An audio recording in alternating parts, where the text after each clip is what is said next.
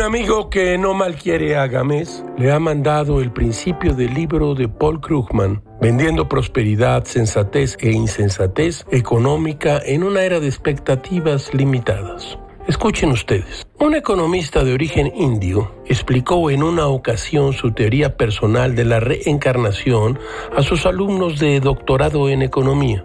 Si son buenos y virtuosos, les dijo, reencarnarán en físico, pero si son malos y perversos, reencarnarán en sociólogos. Un sociólogo quizá diría que esta cita demuestra cuál es el problema de los economistas.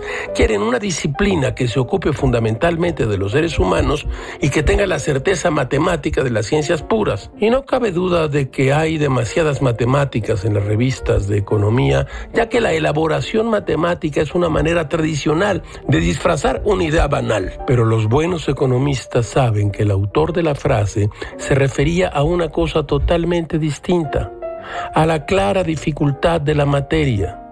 La economía es más dura que la física, pero afortunadamente no lo es tanto como la sociología. Todo, todo es muy raro, caracho. Como diría el dicho anónimo, no es extraño que los mismos que se ríen de los adivinos se tomen en serio los economistas.